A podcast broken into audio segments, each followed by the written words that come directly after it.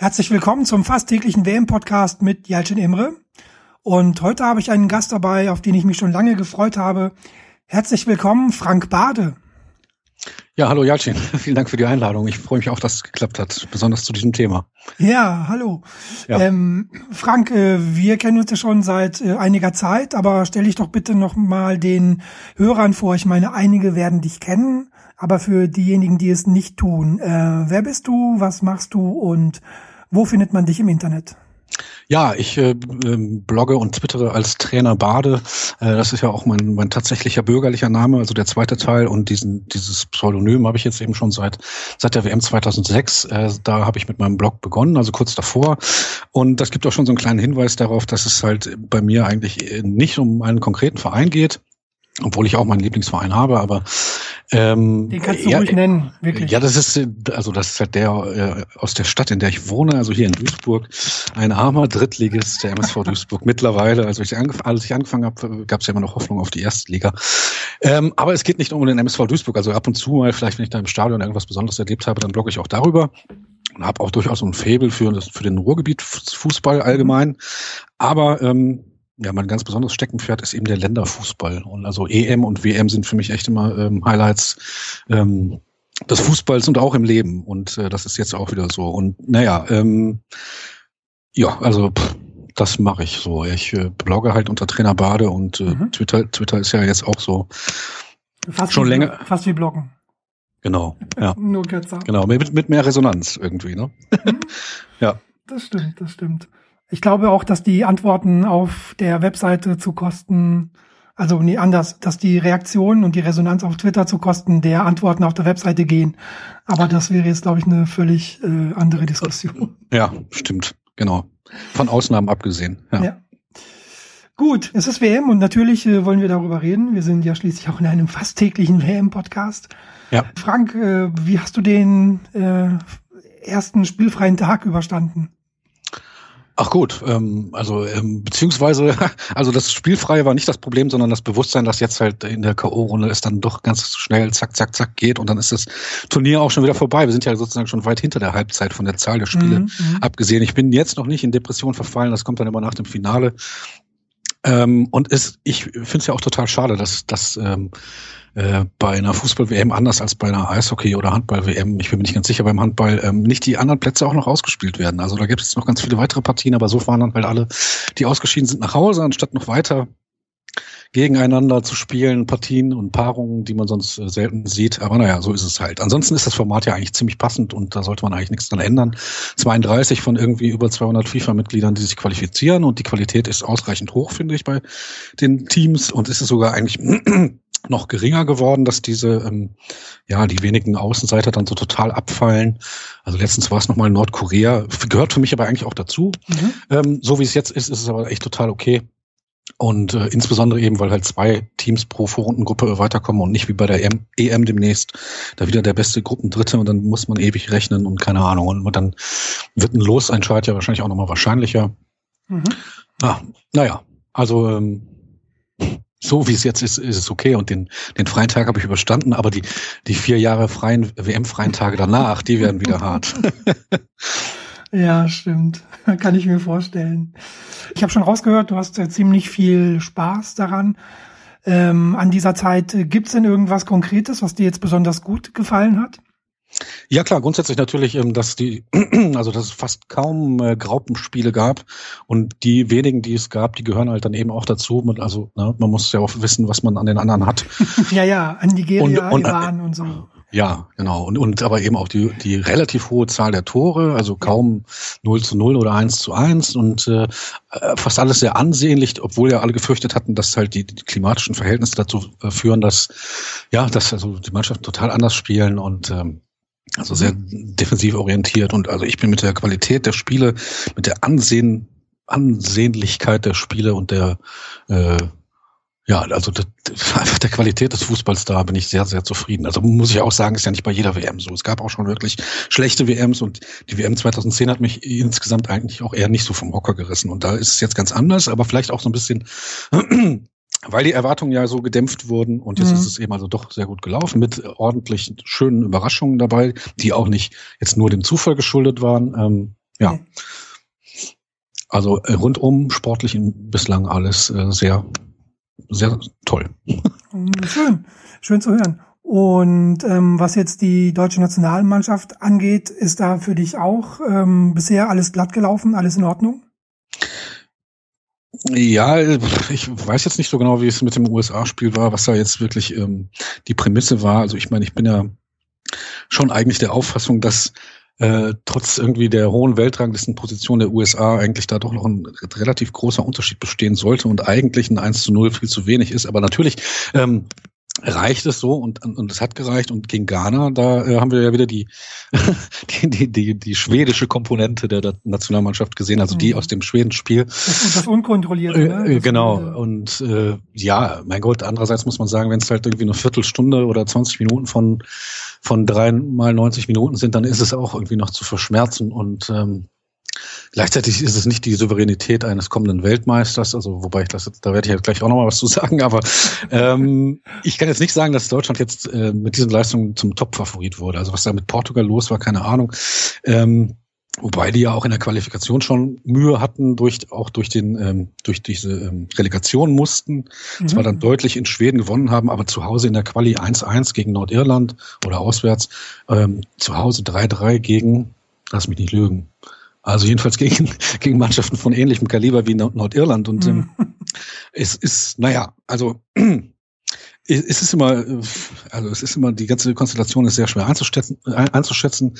Äh, Peter Ahrens und Raphael Buschmann hatten ja dann doch recht mit dem äh, prognostizierten, schwierigen zweiten äh, Vorrundenspiel, mhm. das ja schon Tradition hat. Ja.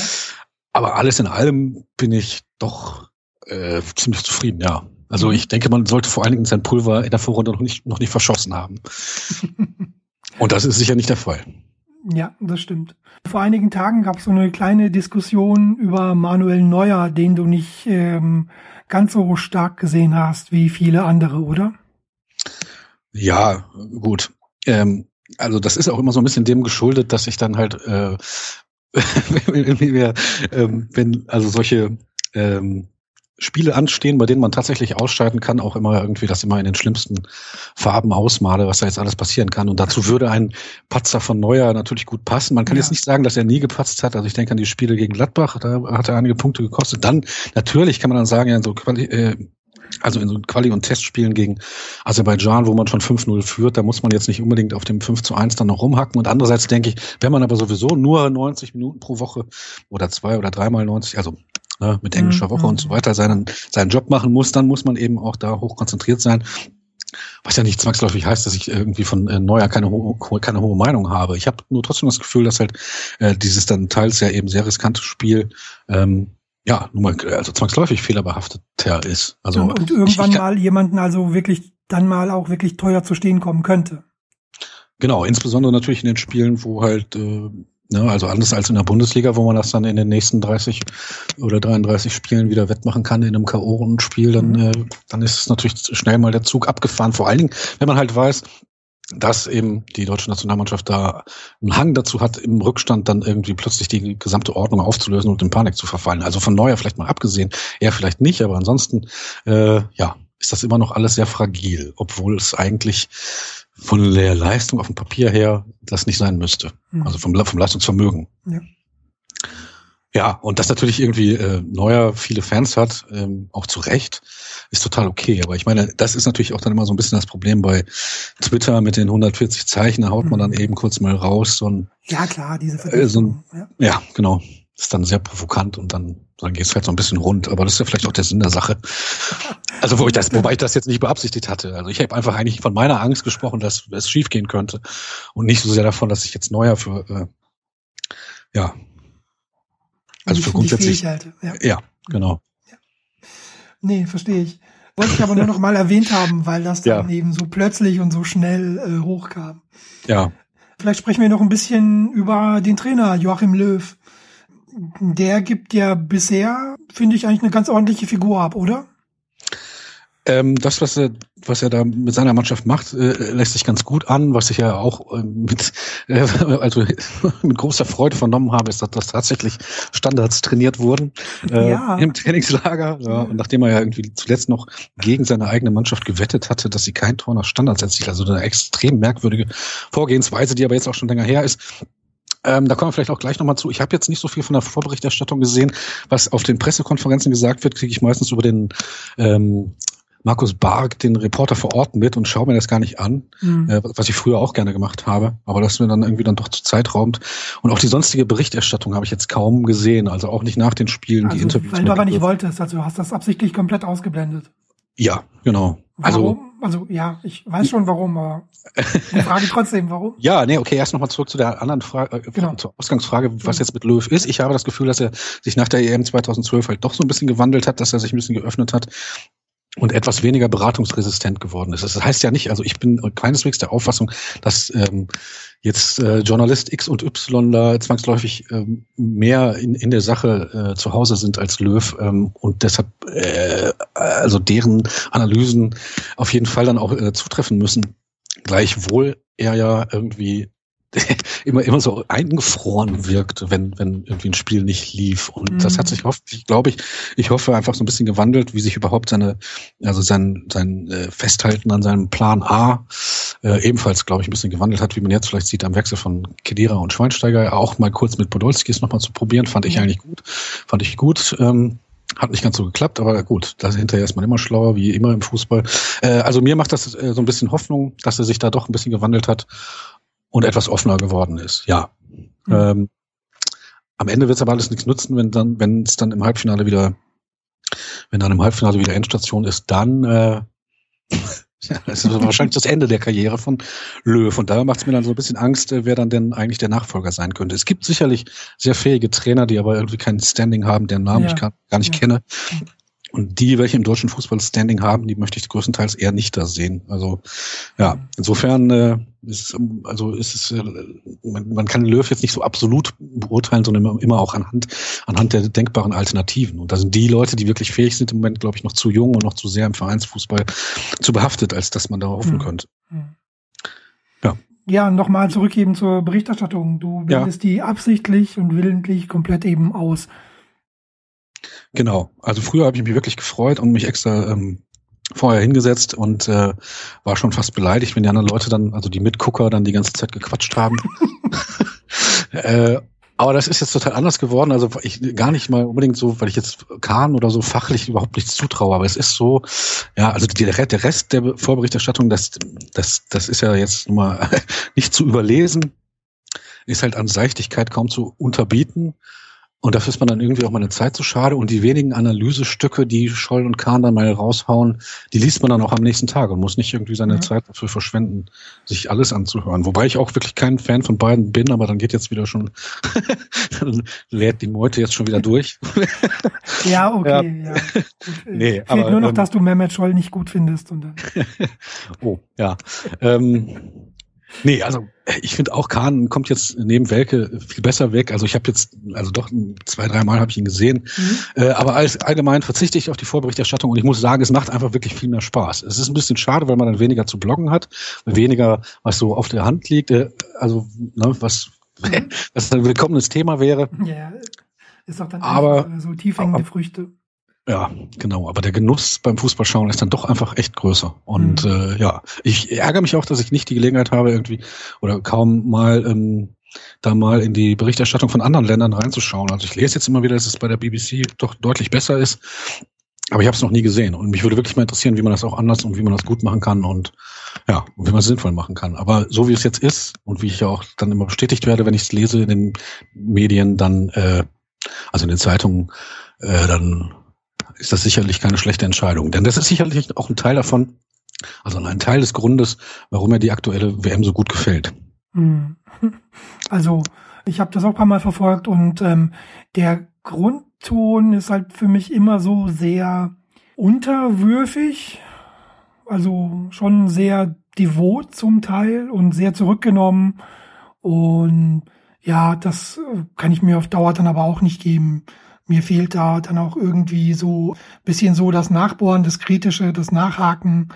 Im Moment geht's mir da genauso wie du. Also ich äh, sehe eigentlich nur die Spiele und das war's dann. Ja, ja, apropos Spiele sehen. Ich hatte mich vor der WM eigentlich sehr auf die Taktik-Cam gefreut, aber ähm, dazu hat es dann jetzt doch nur einmal gereicht und da, da es die ja nur auf der App gibt und ich äh, nicht so äh, super ausgerüstet bin, habe ich dann so einen Mini-Monitor gehabt. Ähm, da hat sich das dann wiederum eigentlich nicht mehr gelohnt. Es war wirklich ganz nett, die Option zu haben, das ohne Stadionton zu gucken. Äh, Quatsch, also ohne Kommentator. Mhm. Ähm, aber ich habe es bis jetzt erst einmal genutzt. Also eigentlich fand ich es fantastisch. Das war ja echt so wie im Stadion zu sitzen. Ne? So wie man eigentlich eben nicht äh, Fußball im Fernsehen normalerweise sieht. Genau, sondern, ja. äh, da ist er ja immer total inszeniert und dann ist einem doch wieder aufgefallen, dass halt, also wie stark er auch inszeniert ist. So. Also durch, durch, durch, ja, durch die Schnitte und ähm, ja, aber ich werde das, glaube ich, in Zukunft nochmal weiterverfolgen und vielleicht, weiß ich nicht, in zwei, drei, vier Jahren gucken wir dann alle Spiele so. Also auch meine Mitschauer oder so. Also beim Public Viewing natürlich nicht, aber irgendwo, wenn man mal zu Hause schaut, fand ich doch ganz interessant, aber habe ich mir jetzt, wie gesagt, nur einmal gegeben. Äh, schade so ein bisschen. Was aber wiederum auch nicht ganz so schlimm war, weil ich doch etwas positiv überrascht bin, wie äh, mhm wenig unangenehm die Kommentatoren sind. Also, also ich will jetzt keine Namen nennen, aber ich hatte vorher die große äh, Befürchtung, dass es echt eine Katastrophe wird und bis auf einen, der wirklich äh, ständig schreit und alles äh, Patriotische ständig betont, bin ich mit den anderen doch deutlicher zufrieden, als wenn sie irgendwie zum Beispiel mal ein DFB-Pokalspiel oder so kommentieren. Also da bin ich jetzt echt überrascht. Aber vielleicht ist es auch so, dass man einfach besser gelernt hat, das so ein bisschen durchrauschen zu lassen. Aber es gibt wirklich Leute, die mir, äh, also die mich echt positiv überrascht haben und ähm, mhm. ja, trägt natürlich dazu bei, dass die WM sehr viel Spaß macht und eben auch sehr viel mehr als die WM 2010. Also ja. Mhm. Schön. Apropos Spaß, äh, du hast im Vorgespräch erzählt, dass das Weiterkommen Griechenlands dich sehr gefreut hat. Da ja. stehst du, glaube ich, ziemlich ähm, alleine da, oder? Ja, ich, ich nehme an, also zumindest, also den einen oder anderen griechischstämmigen Follower werde ich wohl haben. Ja. ähm, okay, aber das war jetzt kein Anbietern oder so, sondern ich finde es immer faszinierend, ähm, äh, wenn es also der, der Fußball wird ja immer mehr vereinheitlicht, also durch dadurch, dass die Champions League Teams äh, wirklich also querbeet jetzt dann die besten Spieler der Welt in ihren Kadern haben und die besten mhm. Trainer der Welt mhm. und sich das immer mehr angleicht und es äh, keine oder kaum noch Möglichkeiten gibt, da irgendwie eine ganz andere Art äh, des Fußball zu spielen und damit Erfolg zu haben. Und die, Griechen, die Griechen schaffen das. Und ich bin immer für Vielfalt und für Abwechslung und ich finde es gut, äh, wenn man mit sozusagen mit Non-Fußball ähm, Erfolg haben kann, weil das immer noch so ein bisschen das eigentlich das Wesen des Fußballs ausgemacht hat, für mich jedenfalls. Was nicht heißt, dass ich gerne hässlichen und schlechten Fußball sehe. Ja. Aber ich mag eben diese Vielfalt und ja, dann gibt es natürlich immer noch so die alten, die alten Hauer wie Karagunis und Gekas. Oh, also ja. da kann man ja schon fast nicht irgendwie äh, da gewisse Sympathien haben, zumindest für diese Typen. Aber klar, also ich meine, mein, mein weiteres Umfeld ist, findet Griechenland seit nicht erst seit doch ja. seit der seit der EM 2004 natürlich total fürchterlich. Mhm. Und mir geht's da so ein bisschen anders und ja, also ich wünsche Ihnen jetzt auch nicht den, den Weltmeistertitel, aber äh, doch, ja, mir macht Spaß, wenn, wenn ich einfach was anderes sehen kann als mhm. das Übliche. Wobei ja jetzt zum Beispiel Chile auch was anderes ist als das, was man vorher kannte. Ja. Genau, wollte ich auch drauf zu sprechen kommen. Jetzt die Achtelfinalpaarungen, ähm, die sind ja so ein bisschen auch eben dieser ähm, Gruppenauslosung geschuldet. Ne? Also klar, ja. Du hast die Gruppen gehabt von A bis D, die schon ziemlich ähm, stark besetzt waren. Ja. Und dann die Gruppen natürlich hier hinten raus, die letzten vier. Ähm, weil du anfangs noch gesagt hattest, die, nee, ähm, keine schwache Mannschaft. Ich ähm, muss sagen, jetzt hier die äh, letzte Gruppe, die Gruppe äh, Okay, A. ja. Ja. ja. ja. Die, ja. Das war fast die Gruppe zu viel, habe ich auch schon oft ja. gelesen und gehört. Ja.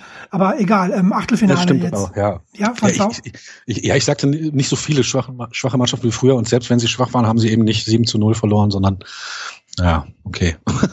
also es war nicht, das war eine Gruppe H war nicht schön zu sehen und Honduras hat auch, äh, naja, dafür aber 2010 eigentlich irgendwie auch gar ja. nicht so schlecht gespielt. Und ich sag mal, wenn, wenn fünf, sechs Mannschaften von 32 äh, am unteren Ende dieses äh, Kontinuums der Qualität spielen, dann, dann, ja, dann kann ich damit immer noch leben. Also mhm. ich habe mich jetzt auch nicht auf, auf Spiele des Iran gefreut, aber es ist okay. Ja, es ist nee, okay. gehört dazu, ja. Ja. Mhm. Ja. Nein, also ähm, hier jetzt Achtelfinalspiele, die ja gleich angepfiffen werden, das erste zumindest. Sticht da für dich irgendeine Paarung heraus? Ja, also eigentlich, ähm, also ich freue mich jetzt ganz besonders auf Chile äh, jetzt gleich. Mhm. Aber von der Paarung im Achtelfinale einer Weltmeisterschaft ist Costa Rica gegen Griechenland schon echt ein Burner. Also das ist, das ist eigentlich genau das, was, was ich an einer WM liebe. Also dass, äh, ja, dass solche Underdogs da dann, also einer von beiden wird ja weiterkommen. Und, ja. Äh, ähm, ja, das sticht auf jeden Fall heraus. Also Deutschland, Algerien habe ich jetzt gar nicht so viel, obwohl ich das sehr ähm, damals sogar noch live als Kind miterlebt habe, die Schande von Giron. Ja. Denke ich jetzt, denke ich jetzt nicht, dass da allzu viel, äh, also auf, auf, auf algerischer Seite wahrscheinlich schon, aber äh, ich glaube, da wird Deutschland zu stark sein, ähm, dass da überhaupt irgendwie was anbrennt. Hm. Weil ich mich bei sowas ja bei solchen Einschätzungen auch ständig täusche. Also wie gesagt. ja, aber Costa Rica, Griechenland ist schon echt, äh, wer weiß, geht's wird in die Geschichte eingehen. Genau. wer weiß, was Costa Rica oder vielleicht auch Griechenland dann noch erreichen werden. Ja. ja, wer weiß, stimmt. Ich glaube, wir haben es in der letzten Folge die Perle der K.O.-Spiele genannt. Ja. Ähm, so eine Paarung musst du auch mal wieder hinkriegen. Ja. In Deutschland hattest du auch angesprochen, ja, wie, also auch deine Meinung, so wie die viele anderer, dass man sich schon gegen Algerien durchsetzen kann. Ähm, ja, ich bin da sehr gespannt, einfach wie die deutsche Abwehr mit diesen Vorstößen von ähm, Algerien fertig wird, aber im Großen und Ganzen natürlich sollte das eigentlich reichen. Also rein qualitativ ist das schon ähm, ja. ein Riesenunterschied. Also genau, ja. zumal, zumal man ja äh, Algerien jetzt nicht mehr wie 1982 auf die absolut leichte Schulter nehmen wird. Also die, Entschuldigung, die Sprüche von ähm, von äh, Jupp Derwal vor dem Spiel sicher legendär. Also irgendwie hat Ben mhm. Rehlings die hier letztes nochmal bei Twitter zusammengestellt. Also wirklich ja. der Hammer an Arroganz. Also unfassbar. Vielleicht damals sportlich eigentlich sogar halbwegs gerechtfertigt, aber trotzdem kann man ja so sich einem Gegner gegenüber nicht gerieren. Und ja. ähm, ja, das wird jetzt natürlich nicht passieren. Also ein nordafrikanisches Team, das seine Gruppe überstanden hat, wird auf jeden Fall ernst genommen und gleichzeitig ja ist die Qualität auch eine andere als 1982, wobei man das ja auch immer erst auf den Platz bringen muss. Aber da habe ich eigentlich wenig Sorgen. Mhm. Also leider war es bei der EM 2012 ja auch so, dass ich auch die ganze Zeit keine Sorgen hatte und dachte äh, vor dem Halbfinale gegen Italien, jetzt fängt die EM eigentlich erst richtig an, jetzt ist der erste richtige Gegner da und dann war die EM auch schon wieder vorbei. ja. Ja, gut. So kann es manchmal auch gehen, Frank. Ja, ist richtig, ja. Ähm, ja. Ein kurzer Blick auf die Uhr. Wir sind schon wieder lange drüber, aber okay. trotzdem noch äh, zwei Fragen. Nächsten Mittwoch und Donnerstag ist ja auch schon wieder spielfrei. Ja. Und äh, ich glaube, dass ich so langsam dann da anfangen werde, die, die zahlreichen Spiele und die Fußballfeiertage, wie ich sie nenne, zu vermissen. Ähm, ja. Meinst du, die wird es genauso gehen? Ja, ich glaube nicht, weil am, am, Donnerstag werde ich ähm, bei Bochum total meine Lesung halten. Und, ähm, Ach so, ja klar, können wir gerne nochmal verlinken. Ja, extra am fußballfreien Tag. Ähm, ja, auf einer, also nicht auf der Bühne, auf der die Bands spielen, sondern auf seiner sogenannten Wortschatzbühne. Um 20.15 Uhr Eintritt ist frei und äh, ja, also es ist nicht mein, nicht mein ganzes Programm, sondern etwas mehr als 30 Minuten, aber das ist eben sozusagen das Beste aus dem Leseprogramm und wie gesagt kostenlos, deshalb werde ich den Fußball nicht vermissen. Wobei mhm. nachher vielleicht wäre noch mal schön gewesen, aber ich bin dann froh, dass alle Fußballfans Zeit haben, nach Bochum zu kommen. Ja, ja sehr schön. Sei noch mal wärmstens empfohlen. Ja. Die Veranstaltung und natürlich eben die Lesung von dir. Und da sich jetzt ja bei uns so ziemlich jeder mal nicht blamieren, aber so jeder okay. mal daneben liegen darf. Die Frage jetzt an dich so abschließend, wer wird denn jetzt Weltmeister? Ja, ich fürchte fast, äh, ähm, dass es jemand anders als Deutschland werden könnte.